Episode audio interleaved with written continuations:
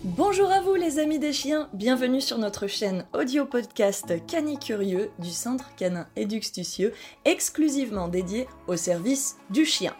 Ici et au fil des semaines, nous répondons tous les lundis à 6h à vos questions posées sur nos réseaux, que ce soit sur Facebook, sur Instagram, à neji-du-bas, the-du-bas, lazy-du-bas, Sam, Neji the Lazy Sam Déduxtucieux, sur notre chaîne aussi YouTube, qui est une chaîne à la demande avec la télé des chiens composée par des vidéos sur les mêmes thématiques, donc sur le monde canin, qui aussi entre séries sur l'alimentation canine, conseils de toiletteurs, mais aussi conseils éducatifs et comportementaux gratuits, des jeux tuto bricots et astuces pour jouer avec votre chien, des produits canins phares à découvrir, des infos sur l'élevage canin, des promos événementiels et des voyages, des vidéos historiques anecdotiques et des conseils vétérinaires et de bons soins, puis nous passons aussi à travers les sports canins bien sûr, et enfin menons des interviews diverses et variées disponibles sur des découvertes de protagonistes et de professionnels clés du monde canin. Si ces podcasts vous intéressent et que vous les appréciez, n'hésitez pas à vous abonner s'il vous plaît et à nous mettre des petites étoiles afin que nous puissions plus régulièrement eh vous offrir du contenu et bien sûr poursuivre cette chaîne pour nous soutenir. Bonjour à tous et à toutes les cynophiles. Waouh, j'ai utilisé ce mot incroyable.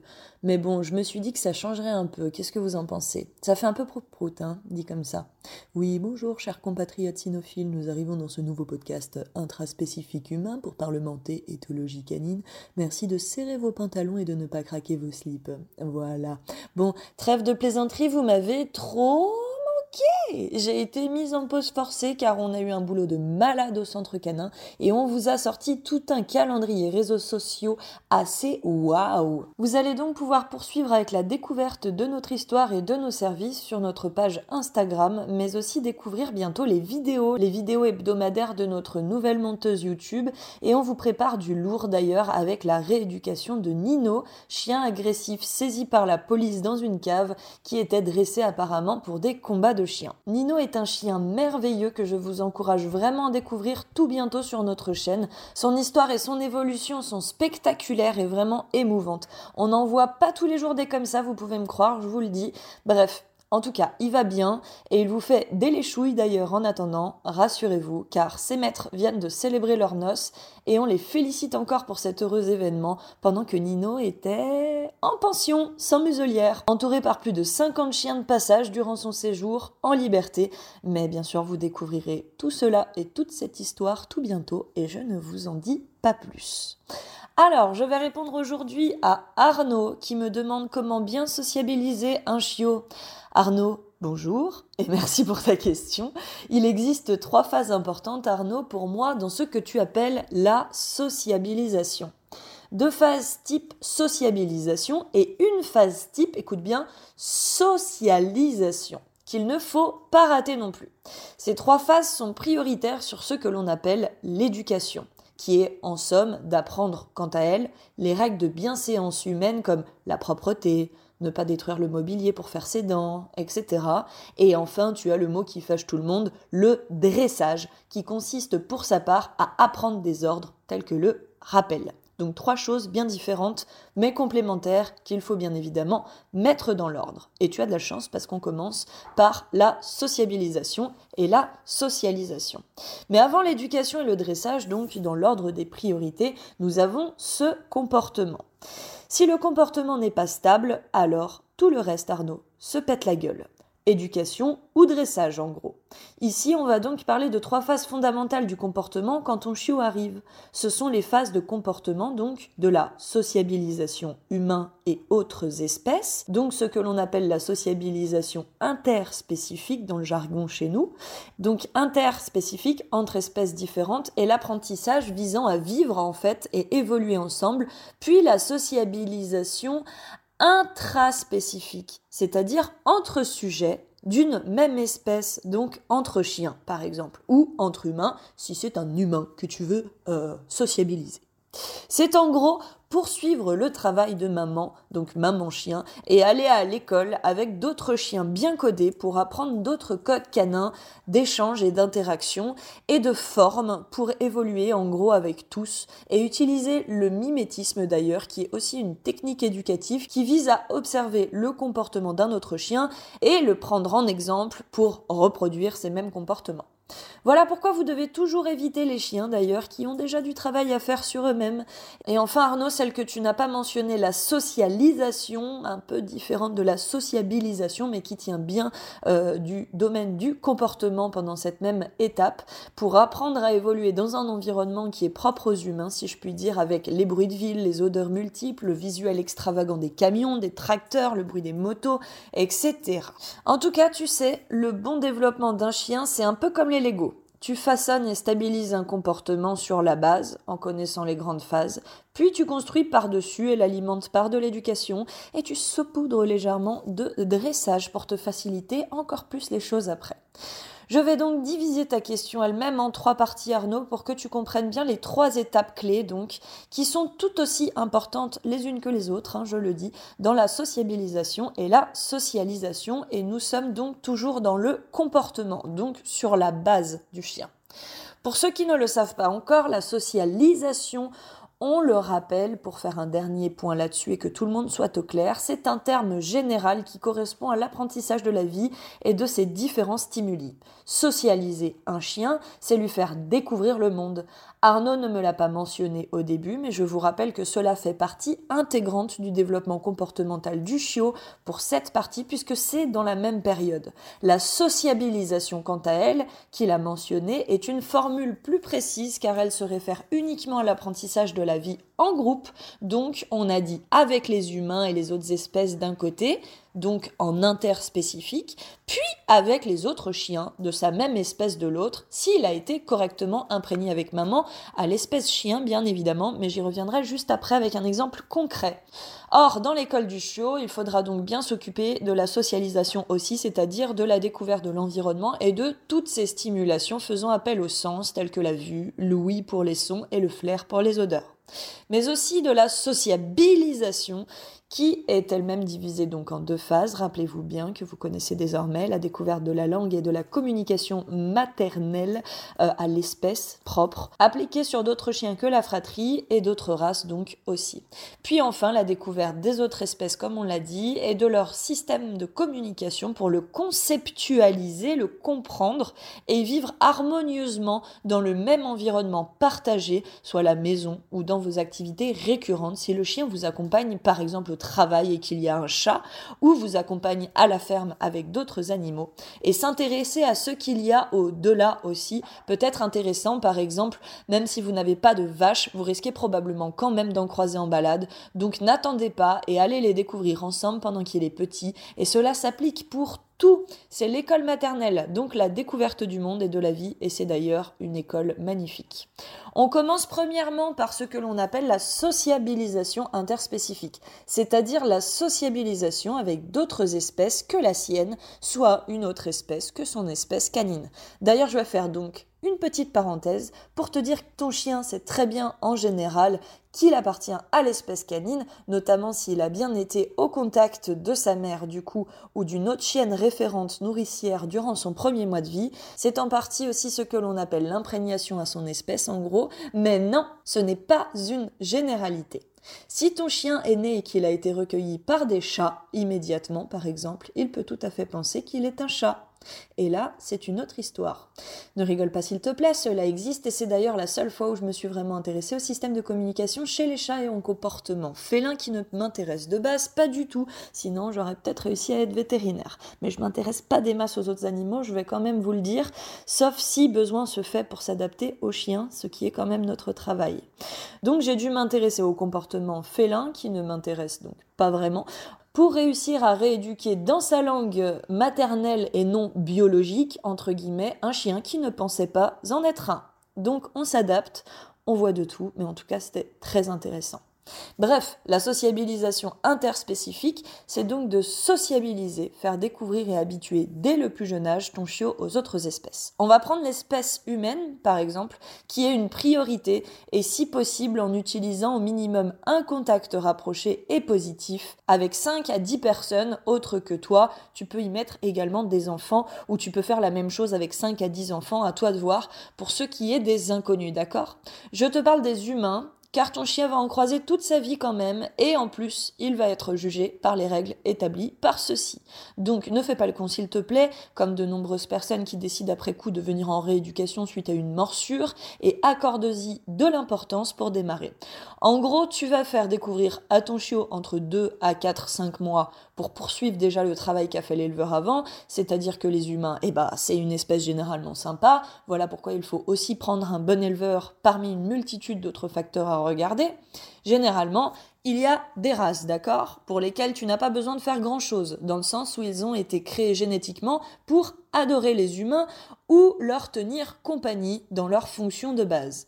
Mais il existe aussi, attention, des races dont les origines de la création sont plus solitaires ou encore des chiens de berger, pour laquelle seul le contact du maître, donc du berger, et de la famille proche leur a été inculqué comme étant agréable et pour lequel le contact avec les inconnus était volontairement développé afin qu'ils s'en méfient comme de la peste, puisque oui, il y avait des voleurs de bétail et autres à l'époque. Donc on prend du temps, s'il te plaît, et on fait les choses correctement. Mais si tu m'as posé la question, j'imagine que tu vas plutôt dans ce sens-là, pour aller dans le sens contraire de ce pourquoi parfois certaines races ont été développées. Intéressez-y, vous, s'il vous plaît, ou demandez à l'éleveur. Je cite le groupe des chiens de berger, bien sûr, car c'est un effet de mode depuis plusieurs années, et aussi, sachez-le, le groupe où l'on dénombre le plus grand cas de morsure dans le canton de Fribourg. Mais ça, c'est simplement parce qu'ils sont extra adoptés mais aussi très peu connus par les propriétaires qui les achètent ou très peu finalement renseignés.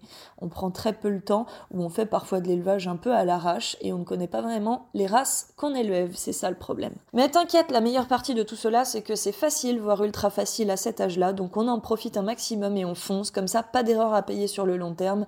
S'il se fait de mauvaises idées pour démarrer ou que vous ne prenez pas le temps de le lui montrer et qu'il se fait ainsi des films tout seul, faute d'expérience. Pour ce faire, je te recommande donc d'associer dans son système psychologique que l'humain est égal au positif.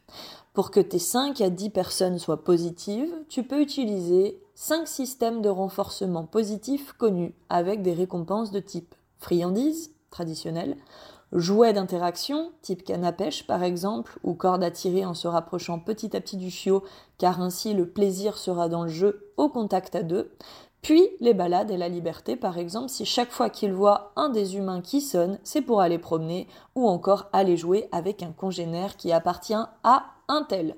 Cela voudra dire pour le chien, en gros, présence de l'humain, balade, présence de l'humain, jouer avec un autre chien, présence de l'humain, jouer, présence de l'humain, manger. Donc c'est plutôt sympa. Si tu fais l'inverse et que tu lui bottes le cul chaque fois qu'il y a un humain qui passe, ça sera tu l'as compris, plus difficile. Mais c'est juste pour l'exemple, bien évidemment, il ne faut pas le faire.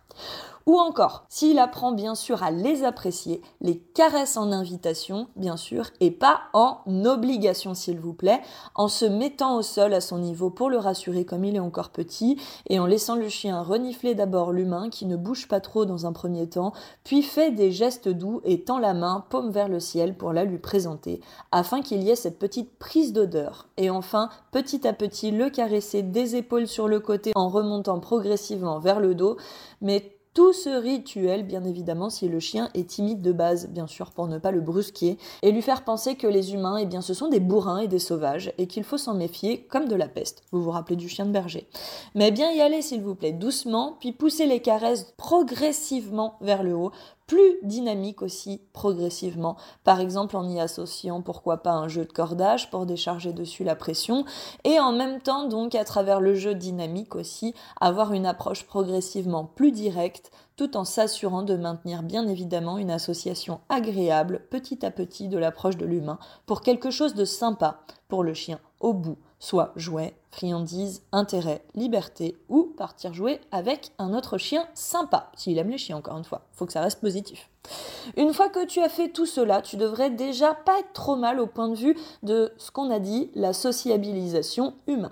Et il te restera la sociabilisation avec les autres espèces, donc par exemple emmener en longe harnais voir les vaches, les chevaux ou ce que tu veux le laisser approcher suffisamment pour prendre des odeurs, des informations et récompenser ses bons comportements si tu veux faire du renforcement positif.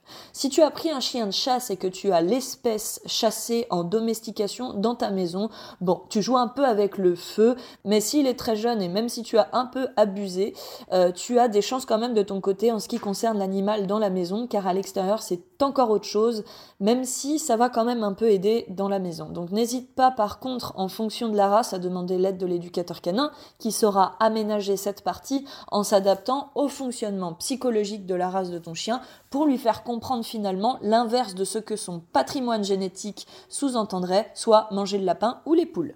Merci.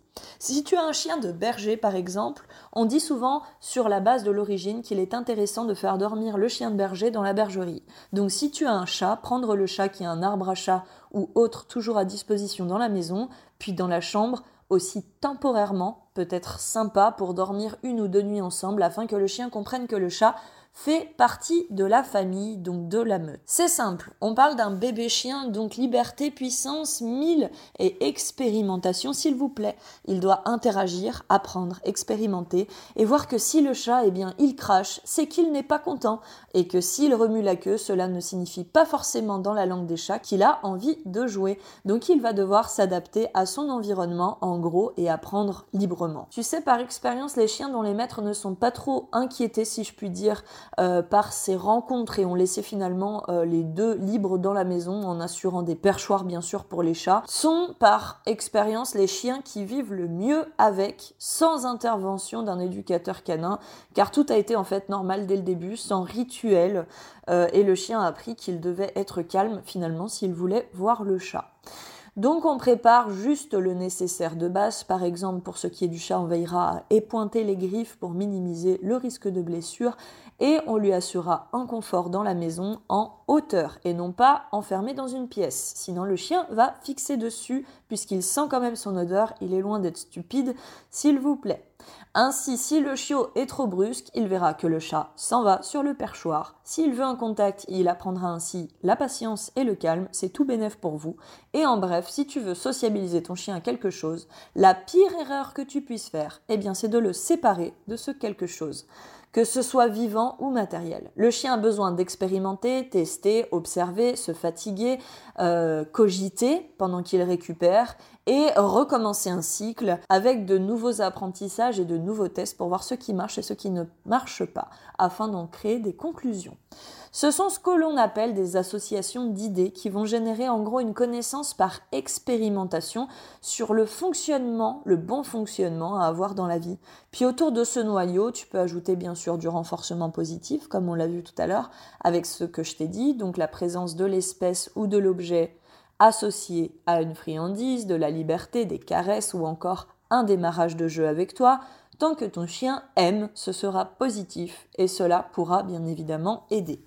Mais tu sais, le négatif a aussi sa place dans cet apprentissage, en tout cas je pense pour ma part. Souviens-toi que parfois on a beau dire à un enfant de ne pas toucher la porte du four quand il tourne, il a quand même besoin de se mesurer à ça, de tester et de mettre un doigt dessus pour se brûler et comprendre que oui, effectivement, non, il faut pas mettre le doigt dessus. Il n'aura probablement pas peur du four toute sa vie, puisque sa mère va lui apprendre que de bons petits plats en sortent aussi, donc des friandises, mais en tout cas, quand il chauffe, il ne le touchera plus sur la base d'une association d'idées qui s'est faite par expérience. Quand le four est chaud, la vitre brûle, si je touche la vitre, je me rappelle de la sensation de brûlure que j'ai eue. Dans l'apprentissage, tout a sa place selon moi et tout est un tout. Rien n'est inutile pourvu que ce soit placé dans le bon ordre, bien évidemment, et correctement. Il y aurait tant à dire là-dessus, plutôt que de couper là, mais tu as le fond et la méthode, donc à toi de pratiquer le plus justement possible ou de te faire aider. Par exemple, dans notre formation fondamentale en ligne, tu nous vois sur cette partie travailler avec des amis pour sociabiliser un chiot avec des humains correctement. Rappelle-toi cette chose importante, s'il te plaît. C'est très simple d'expliquer un chien qui aime les humains quand il faut où ne faut pas aller les déranger. Et cela s'appelle l'obéissance. Et si ce podcast n'est pas inutile et que tu as bien compris ce que je t'ai expliqué, si le comportement, soit la sociabilisation humaine, n'est pas bonne, ou bâclé, en imaginant que au début, ne pas le sociabiliser, par exemple, te permettrait ainsi qu'il n'aille pas voir les humains ou les déranger, tu te fourres complètement le doigt dans l'œil et tu risques de finir comme tous les cas de morsure que l'on reçoit au centre à cause de cette idée stupide parce que tu n'as pas été le premier à l'avoir. Car à moins que tu aies une chance unique, ton chien, faute de contact avec les humains, apprendra donc qu'il ne faut pas les approcher, donc qu'ils sont imprévisibles pour lui puisqu'il ne les a pas expérimentés. Et je te rappelle que tu n'es pas tous les humains et il sait parfaitement faire cette différence. Et les autres sont donc probablement dangereux puisqu'on ne les connaît pas. On a toujours peur de l'inconnu quand on est un chien qui n'est pas sociabilisé ou socialisé. On en reparlera de ce fait quand un enfant ou un adulte passera non loin de toi et qu'il se fera attraper par ton chien parce que le chien ne sait pas du tout ou plutôt n'a pas appris à comment bien réagir et que les émotions prennent le dessus, sont trop fortes, elles prennent le pas sur son obéissance et sa capacité à prendre la bonne décision ou à t'écouter. Donc rappelle-toi, le comportement est la base de tout. On dira ce qu'on veut, même si c'est mal, mais sache que des personnes sont déjà arrivées dans mon dos par surprise avant que je n'ai eu le temps de les voir pour toucher mes chiens. Et Dieu soit loué. Même s'ils le méritaient, hein, on va être d'accord, mes chiens ne leur ont rien fait, car sinon le coupable, c'est qui? C'est le chien. De toute façon, tu verras, c'est salaud dans la vie, mais oui, le coupable, ça sera toujours ton chien, parce que l'humain parle beaucoup, mais ne se remet jamais en question tout lui est dû. Voilà, en gros, pour cette partie. Bref, voilà, pour une partie finalement importante quand même et non négligeable de la sociabilisation interspécifique, donc entre sujets d'une espèce différente. Pour la partie sociabilisation intraspécifique, ça va aller un peu plus vite puisque tu as quand même un petit peu, euh, si tu veux, l'apéritif, donc tu sais un petit peu ce qui va arriver derrière sur la table. Pour la partie sociabilisation intraspécifique. Donc, Poursuivre le travail de la maman chien est assurer que ton chien puisse jouer en gros avec tous les chiens sympas et comprendre et foutre la paix surtout à ceux qui ne veulent pas, voire pourquoi pas éviter ceux qui sont méchants. On va te demander à l'école du chiot de laisser ton chien communiquer librement et courir autant qu'il le souhaite, se mélanger avec des autres chiots, mais aussi et surtout avec des chiens adultes bien codés et si possible bien éduqués pour leur faire l'école. Car mettre des chiots ensemble, bah c'est mignon, c'est très puis ça fait plaisir, mais c'est un peu comme mettre des gamins à la maternelle ensemble sans la maîtresse. C'est le bordel et rien de bon ne sort, si ce n'est qu'ils s'excitent mutuellement, et puis si t'en as un qui est un peu timide dans le tas, il va se faire rouler dessus. Désolé pour l'anthropomorphisme, mais ainsi vous comprendrez exactement là où je veux en venir. Chez nous, ces chiens adultes, donc, ce sont les chiens assistants. On a fait un podcast dessus d'ailleurs. Des chiens adultes stables au niveau du comportement qui ont une excellente écoute et en bref, des chiens à prendre comme modèle. Si tu mets ton chiot avec un chien par exemple qui saute sur les voitures, qui a des peurs ou qui aboie tout ce qui bouge, eh bien tu auras la petite copie conforme de ce que tu lui as montré. Et c'est normal. Donc tu lui as enseigné sans le savoir. Alors on fait bien attention là-dessus. Dans les chiens assistants, nous avons du berger, du primitif, du molosse, etc. Et si possible de plusieurs tailles, des grands comme des petits. Pourquoi? Parce que ton chien doit apprendre à interagir avec toutes les morphologies possibles de chiens, même ceux qui ont la gueule écrasée ou ceux qui ont un port de queue plus haut que la normale et pourraient donc parasiter finalement la communication de base pour éviter finalement tout malentendu. Ces chiens-là, tels que les Akita Inu par exemple, ne sont pas des connards qui cherchent la bagarre tout le temps. Ce sont simplement des chiens qui font un fuck parce que leur doigt est paralysé dans cette position et en gros la queue ils ne la mettent pas si t'as compris comme ça pour se battre. Génétiquement le port est prévu un peu plus haut ainsi donc apprendre à communiquer avec, c'est quand même très bien pour ne pas se méprendre en gros sur l'argot qu'on peut avoir des codes canins entre plusieurs races de chiens. Pour la partie socialisation, c'est encore plus simple. Tu mets un harnais type dog creek, une longe de 10 à 15 mètres et on part dans la bonne humeur à l'aventure avec quelques friandises et jouets. On commence par un rayon de 5 km ou plus par exemple autour de chez toi et si tu as du husky, on mettra plutôt le côté plus de 5 km autour de chez toi puisqu'il a besoin d'explorer la zone pour éviter les fugues. Puis on va en forêt, on va prendre un café à la campagne ou prendre le pain, puis on va en ville sur un temps calme, pars pas s'il te plaît pour démarrer à l'heure de pointe et on le laisse flâner, renifler, découvrir, tout doit se faire simplement, sans prise de tête pour démarrer. Rappelle-toi, on est dans le comportement, pas dans l'obéissance. Oublie de faire un rappel si ton chien est paralysé de peur ou tente de s'enfuir en craignant pour sa vie, s'il a par exemple peur du bruit de moto, du klaxon de la Peugeot au loin, du marchand de poissons qui est en train de crier ou d'une odeur d'un chien qui a été laissé là. Donc, on apprend D'abord, le comportement, on se détend et quand tout va parfaitement bien et que tu peux l'emmener partout avec toi, eh bien même à l'animalerie si tu veux, après son pipi, juste pour apprendre aussi à aller sous couvert commerce, puis une fois tout cela acquis plus tard si tu veux, sur un marché et au niveau 1000 en gros et bien plus tard, une fois que tout est absolument parfait, si tu veux tenter la fête foraine, pourquoi pas, fonce avec tes friandises et ta canne à pêche ou un jouet de type cordage pour créer des animations de recherche de friandises ou de jeux de tirage pour extérioriser la pression et ainsi tout le monde profite des animations. Et une fois que tout cela est OK, on pourra dire que ton chien est bien socialisé. Trois semaines après son arrivée, je te conseille même d'aller chez des amis avec pour dormir ailleurs que dans la maison finalement et le sortir un peu de sa zone de confort si je puis dire afin de l'habituer et que les futurs voyages ne soient pas un stress pour lui. Pour tout te dire, je vais même te confier un truc, j'ai jamais pris l'avion avec mes chiens car tant que je pourrais pas vraiment leur réserver une place avec moi dans l'avion, ça m'intéresse pas et je partirai pas. Mais j'avais quand même travaillé au cas où la caisse de transport pour éviter les mauvaises surprises en cas d'urgence puisqu'on a de la famille en Espagne.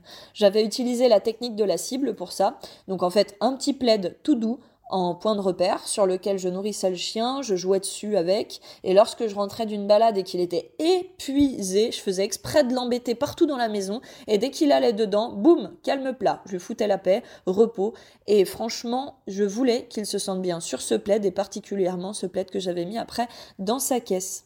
Et puis, je l'ai laissé récupérer, et j'ai poussé le truc à l'extrême, je fermais la porte, et après je le faisais de plus en plus longtemps porte fermée, et parfois, si je savais que le timing allait être plus long pour l'aider. J'ajoutais même un petit truc à ronger pour son réveil. Je suis allée jusqu'à plus 30 minutes de timing pour un voyage de Genève à Barcelone si nous devions par urgence partir voir la famille. Comme ça, j'étais sûre que ça allait gérer. Et bien sûr, j'avais monté des brises-vues sur la caisse de transport échanger l'endroit de la caisse, voire changer les voitures pour la transporter, afin qu'ils ne craignent pas les changements d'odeur et les vibrations et y soient habitués. Voilà pour la partie comportementale, extrêmement, extrêmement longue, mais extrêmement, extrêmement importante. Je t'encourage à y accorder de l'importance, mais surtout maintenant, le plus important, à pratiquer avec ton toutou. Et si tu as besoin de plus d'aide, de visuels et de plus de conseils, je rappelle que nous avons créé la formation fondamentale qui reprend toute cette partie ainsi que toutes les autres de la vie quotidienne, puisque 70 thématiques éducatives, 70 thématiques éducatives et pédagogiques guidées vous y attendent sur notre site. Et en attendant, je vous souhaite bien sûr une merveilleuse semaine d'entraînement ou de câlins et de balades si vous êtes déjà opérationnel entouré de vos poilus. Et on se retrouve dès la semaine prochaine pour parler cette fois-ci de, de, de la propreté. Bisous les amis